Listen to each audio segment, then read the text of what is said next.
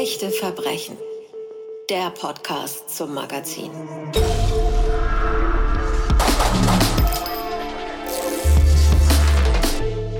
Exorzismus. Woran denken Sie, wenn Sie das hören? An Teufelsaustreibung und Satanismus?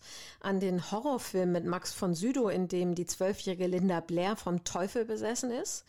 Dass Exorzismus ein aktuelles und brandgefährliches Thema ist, das wird uns die Kollegin Christa von Bernhut in den nächsten Minuten näher bringen. Denn die hat für das aktuelle Magazin Echte Verbrechen einen Fall aufgeschrieben, der erst kürzlich am Berliner Landgericht verhandelt wurde. Hallo Christa.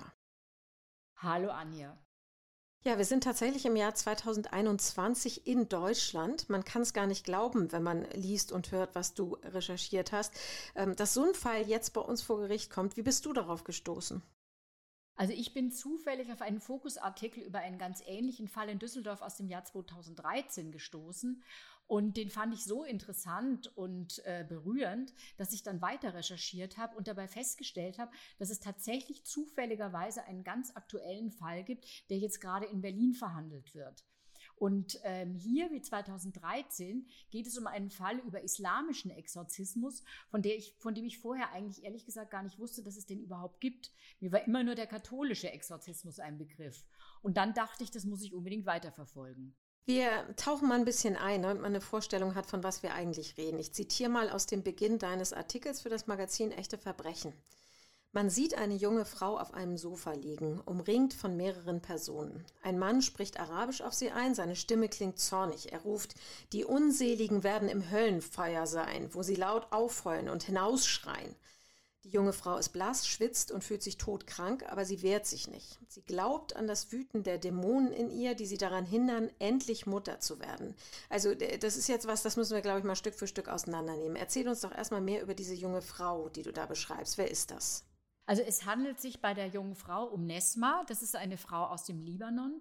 Und Nesma ist an einer Natriumvergiftung äh, gestorben. Das heißt im Klartext, sie musste im Rahmen dieses Exorzismusrituals, was du gerade beschrieben hast und was ich versucht habe, so ungefähr nachzuempfinden, ohne natürlich dabei gewesen zu sein, aber aufgrund meiner Recherchen könnte es sich so zugetragen haben.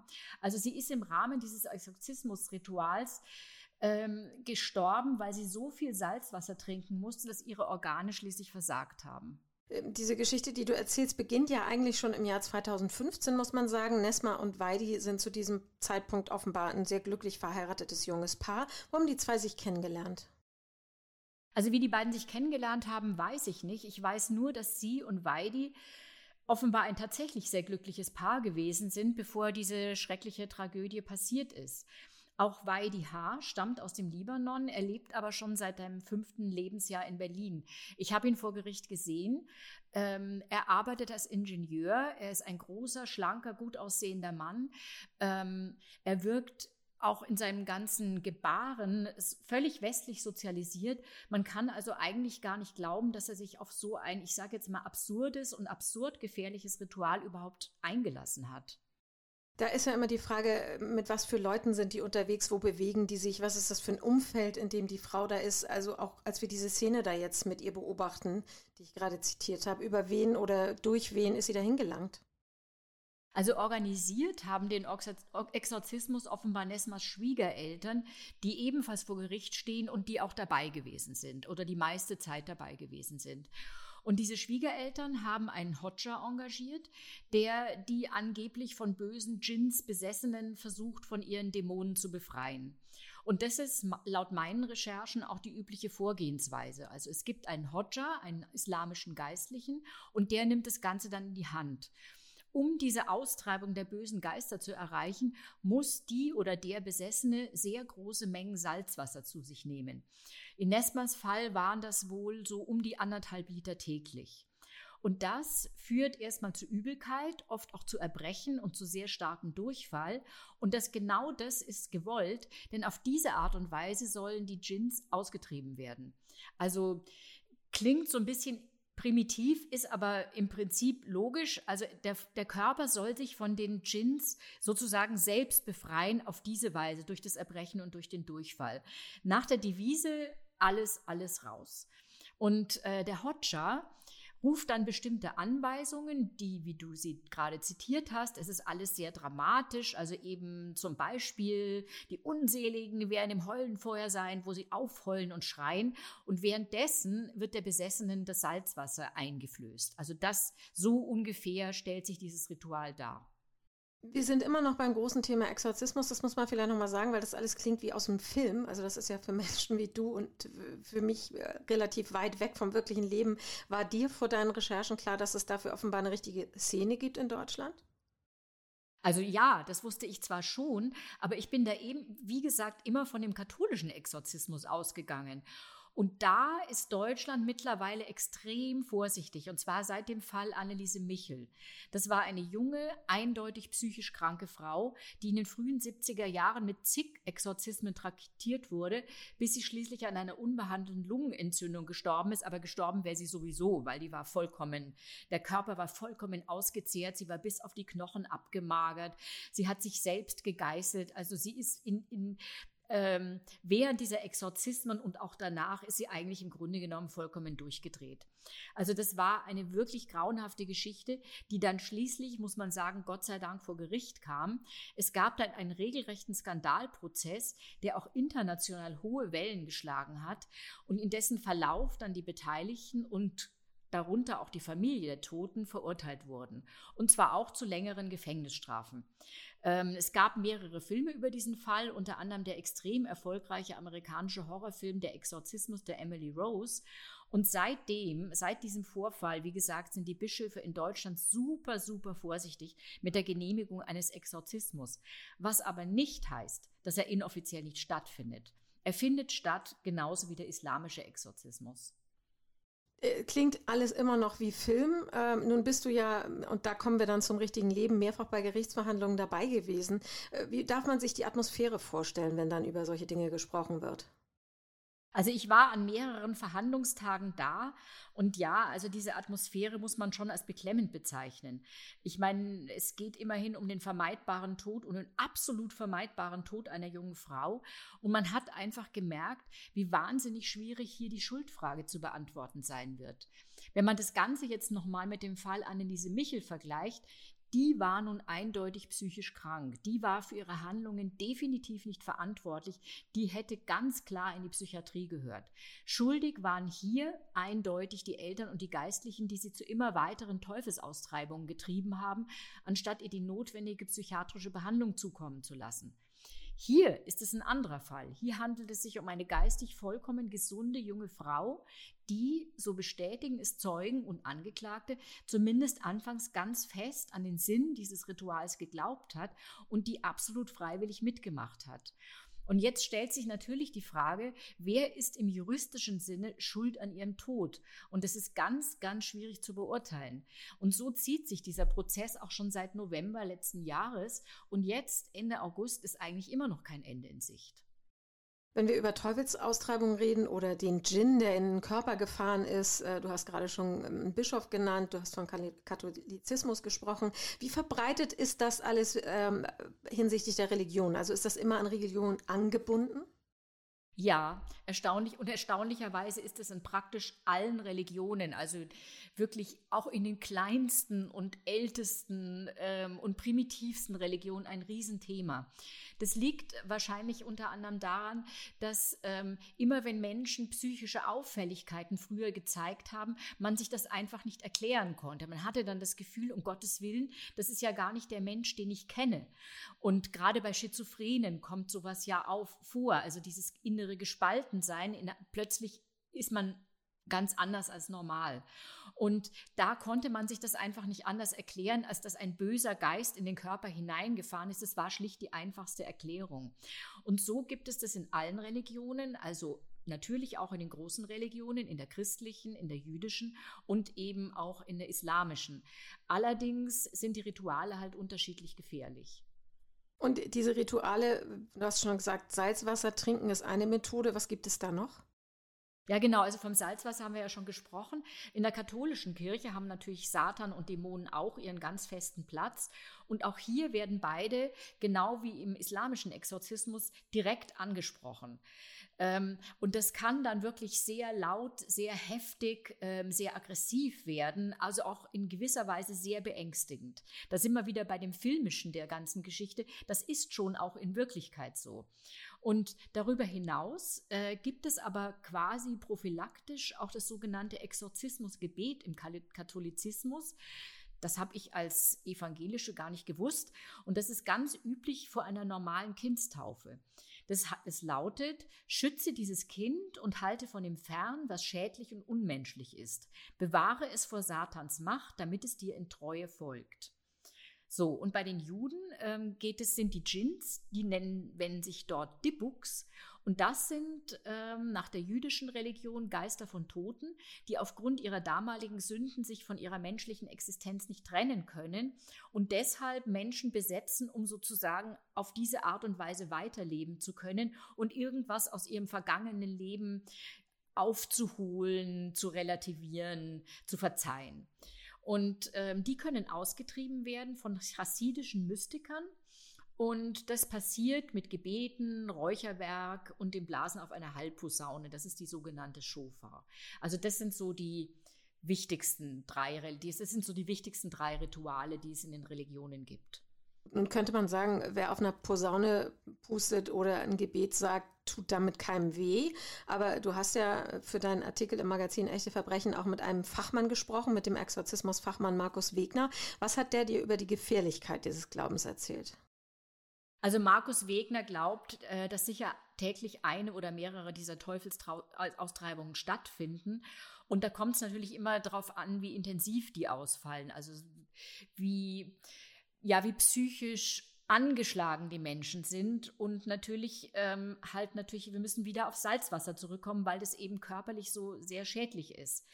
Das ist, es ist nicht zwangsläufig extrem gesundheitsschädlich. Das muss man dazu sagen. Falls gewährleistet ist, dass man genug Süßwasser bekommt, um das Ganze quasi zu relativieren, also damit sich dieses Salzwasser im Körper angemessen verdünnt.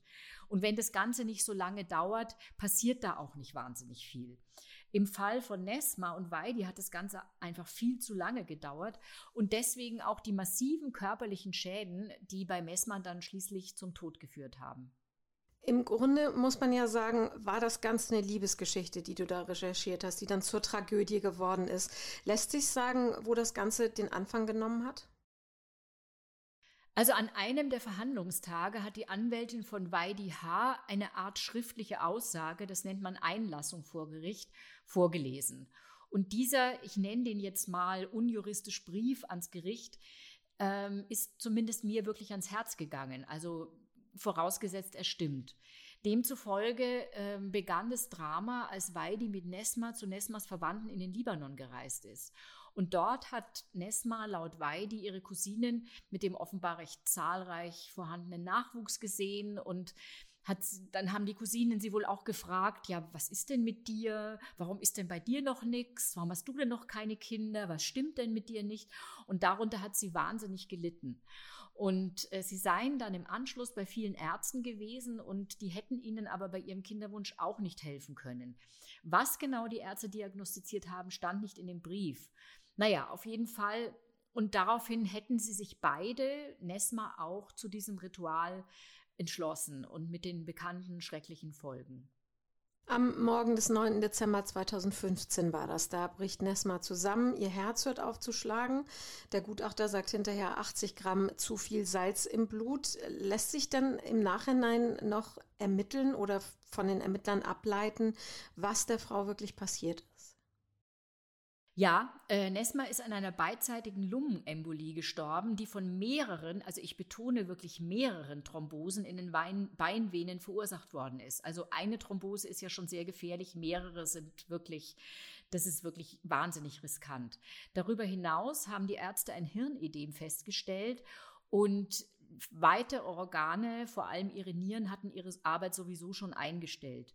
Und das alles sind ganz typische Folgen einer ganz, ganz schweren Natriumvergiftung. Also sprich einer absoluten Überdosis Salzwasser. Also schlicht gesagt würde man wahrscheinlich sagen, äh, wenn man zu viel Salzwasser zu sich nimmt, trocknet der Körper aus? Ja, so ist es. Also ähm, so kann man es sagen, ja. Einfach ausgedrückt ist, das Blut verdickt. Also man kriegt wahnsinnigen Durst, der Körper trocknet aus und das Blut verdickt und deswegen eben auch die Thrombosen, diese Blutgerinnsel. Das Blut kann nicht mehr ungehindert fließen und das kann dann eben lebensgefährlich werden. Und neben den bei NESPA festgestellten Blutgerinnseln drohen, also je nach Dosis, massive Leber- und Nierenschäden, überhaupt wahnsinnig viele Organschäden, weil das Salz nicht mehr richtig abgebaut werden kann. Abgesehen davon ist diese Behandlung ausgesprochen unangenehm, um nicht zu sagen eine richtige Qual. Also die Symptome sind entsetzlicher Durst nach Süßwasser, Übelkeit, Erbrechen, habe ich ja schon gesagt. Und schließlich, ähm, wenn, wenn man das mehrere Tage, so wie das bei Nesma passiert ist, macht, kommt dann eine totale Schwäche dazu. Also Nesma konnte zum Schluss nicht mal mehr aus eigener Kraft aufstehen. Sie konnte nicht mal mehr richtig sprechen. Das hat eine Tante erzählt, die mit ihr, die dort war und mit ihr telefoniert hat auch, dass sie gar, dass sie gar keine richtige Artikulationsfähigkeit mehr hatte, weil die Zunge dann wird dann so dick im Mund und so. Also ähm, ich habe ja, ähm, es gab einen Experten der Charité, der hat ausgesagt vor Gericht, Professor Pontus Persson, und der hat zur Verdeutlichung von einem Experiment im KZ Dachau während des Zweiten Weltkriegs berichtet. Und da gab es einen NS-Arzt namens Wilhelm Beigelböck, der Häftlinge dazu gezwungen hat, Meerwasser zu trinken. Und ähm, der Gutachter hat berichtet, dass der massive Widerwille gegen dieses, gegen dieses salzige Wasser so weit gegangen ist, dass die Häftlinge richtig fest fixiert werden mussten. Der Gutachter hat dann auch beschrieben, wie sie sich, nachdem ein Wächter eingeschlafen war, auf einen schmuddeligen Wischmob gestürzt haben und den regelrecht ausgesaugt haben. Also das muss man sich vorstellen. Ein, ein sichtbar schmuddeliger Wischmob, den haben sie ausgesaugt, so gierig waren sie nach Süßwasser, so durstig waren sie. Der Gutachter hat dann recht plastisch gesagt, probieren Sie es aus. Trinken Sie ein Glas Salzwasser. Sie werden feststellen, das erste Glas geht noch so gerade. Das zweite kriegen Sie kaum noch runter. Der Ekel ist maximal. Sie wollen wirklich nur noch eins nicht weiter trinken. Bloß eins nicht nicht weiter trinken. Und Nesma hat weiter getrunken. Täglich mindestens eine Woche lang. Ich glaube, wir können uns gar nicht vorstellen, was das mit ihr, was das mit ihrem Körper gemacht hat. Und in diesem Prozess, und das ist logisch, wenn man das hört, was du jetzt schilderst, äh, geht es natürlich auch darum, wie groß die Verantwortung der Angehörigen ist. Wenn du schon sagst, sie konnte sich allein kaum noch bewegen, die Tante war dabei. Also konnten die Verwandten wissen, was da passiert und wie lebensbedrohlich ist, was dem Körper der jungen Frau da angetan wurde? Was haben die Gutachter dazu ausgesagt? Also das konnten die Gutachter im Nachhinein natürlich nicht jetzt wirklich beurteilen, aber der Rechtsmediziner, der ja sehr bekannt ist, Michael Zokos, hat schon gesagt, also die Anzeichen einer Lungenembolie, das sind Luftnot, Druck in der Brust, starker Druck in der Brust, wahnsinnige Todesangst, die kann man eigentlich nicht übersehen. Und die Aussage vom anderen Gutachter Pontus Persson zeigt ja eigentlich schon, wie wahnsinnig schlecht es Nesma gegangen sein muss. Auch in der verlesenen Aussage von Weidi H. steht eindeutig drin, dass er sehr wohl gemerkt hat, dass Nesma total schwach war. Er hat sie zum Beispiel auf die Toilette tragen müssen. Das, so behauptet er, habe er aber auf das Wirken der Dämonen geschoben. Was sehr interessant ist und wieder mit der Prämisse, dass es stimmt, war, dass Weidiha zugegeben hat, dass zumindest am letzten Wochenende von, Nesma Tod, von Nesmas Tod Nesma das Ritual abbrechen wollte, explizit abbrechen wollte. Und er sie aber dazu überredet hat, weiterzumachen, weil er einfach ganz, ganz, ganz fest daran geglaubt hat.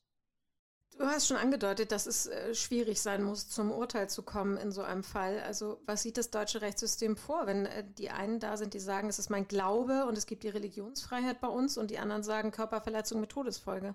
Ja, das ist eben so wahnsinnig schwer gerichtlich zu beurteilen.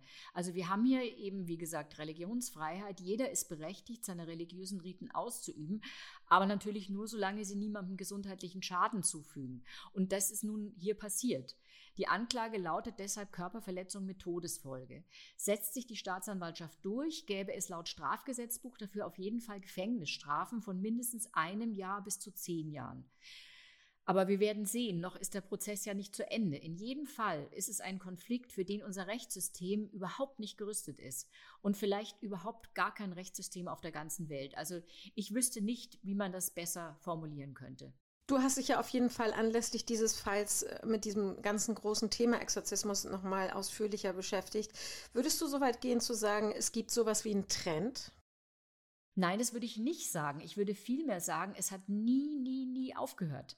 Es gibt einfach Menschen, so wie Weidi H., der von sich selbst sagt, dass er einerseits im Westen lebt und auch dessen Werte durchaus akzeptiert und angenommen hat und andererseits seine Herkunft, seine Kultur, seine Religion nicht einfach so abstreifen kann. Und dann gibt es natürlich auch nach wie vor bestimmte gläubige Katholiken, die ganz schnell dabei sind, Dämonen verantwortlich zu machen, wenn irgendwas mit ihnen oder ihrem Leben nicht stimmt. Um bei den Katholiken noch mal kurz zu bleiben, du hast ja mit dem katholischen Priester und Psychotherapeuten Jörg Müller auch gesprochen. Der gilt als Szenekenner. Was sind das für Menschen, die zu dem Kontakt aufnehmen? Also Jörg Müller wird, das sagt er selber, von sehr vielen Menschen um Hilfe gebeten und sagt aber, dass von 100 Fällen vielleicht einer dabei ist, wo er glaubt, dass da eine tatsächliche Besessenheit nicht ausgeschlossen werden kann. Er hat solche Einzelfälle erlebt und er führt dann in solchen Fällen auch sogenannte Befreiungsdienste aus, allerdings keine regulären Exorzismen, also keine Teufelsaustreibungen, bei denen Dämonen, und das ist eben ganz normal, direkt angesprochen werden. Und das ist dieses sehr aggressive, sehr angriffslustige Vergehen ist nicht seins, sagt er, das findet er oft auch gefährlich, sondern er spricht Gebete, Befreiungsgebete. Und das ist eine mildere Form sozusagen. Nun ist es so, ich habe schon gesagt, Leute wie du und ich, äh, die deinen Artikel lesen, äh, Menschen, äh, die Filme sehen und das alles tatsächlich auch für einen großen Hollywood-Stoff halten, ähm, die fragen sich natürlich, wo kommt das her? Hat denn dieser Psychotherapeut Jörg Müller eine Erklärung dafür, wieso es Menschen gibt, die wirklich glauben, dass da ein innerer Dämon ist, der sie steuert? Ja, ähm, er sagt, ähm, häufig handelt es sich um kindliche Missbrauchserfahrungen, die man irgendwie im Laufe seines Lebens so ein bisschen verdrängt hat und die therapeutisch behandelt werden müssen und nicht mit einem Exorzismus. Und solche Erlebnisse, die eben lange zurückliegen, an die man sich gar nicht mehr so richtig erinnert, die können dann in Triggersituationen, also zum Beispiel einer Trennung oder im Tod eines geliebten Menschen oder bei massiven beruflichen Problemen, zu durchaus verwirrenden, rational sehr schwer erklärbaren Phänomenen führen. Also das ist zum Beispiel, manche können zum Beispiel plötzlich eine Fremdsprache, die sie nie gelernt haben, oder sie sind plötzlich auf irgendeine Weise hellsichtig, also können Phänomene wahrnehmen, die andere nicht wahrnehmen. Also ich würde sagen, es gibt eben schon mehr Dinge zwischen Himmel und Erde, die wir nicht mit letzter, die wir nicht mit letzter, in letzter Hinsicht erklären können. Aber das bedeutet immer noch nicht zwangsläufig, dass man von Dämonen besessen ist. Das heißt oft einfach nur, dass man therapeutische Hilfe braucht und dann sollte man sie sich dann auch holen. Und ich denke dabei auch an diesen schrecklichen Fall mit Anneliese Michel. Da war wirklich eine Familie, die einfach nicht einsehen wollte, wie krank ihre Tochter war. Und sowas darf nicht passieren. Nicht im 20. und auch nicht heute im 21. Jahrhundert. Und damit meine ich natürlich auch den völlig aus dem Ruder gelaufenen Exorzismus, dem Nesma ausgesetzt wurde, bis sie gestorben ist.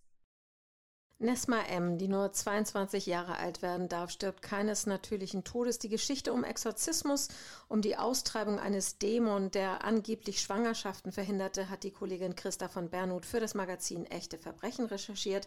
Mehr darüber, die ganze Geschichte gibt es im aktuellen Magazin und das bekommen Sie überall dort, wo es Zeitschriften gibt. Und mehr von uns gibt es unter anderem auch bei Instagram. Mein Name ist Anja Görz. Ich bedanke mich bei Ihnen fürs Zuhören und natürlich bei Christa fürs Erzählen. Vielen Dank.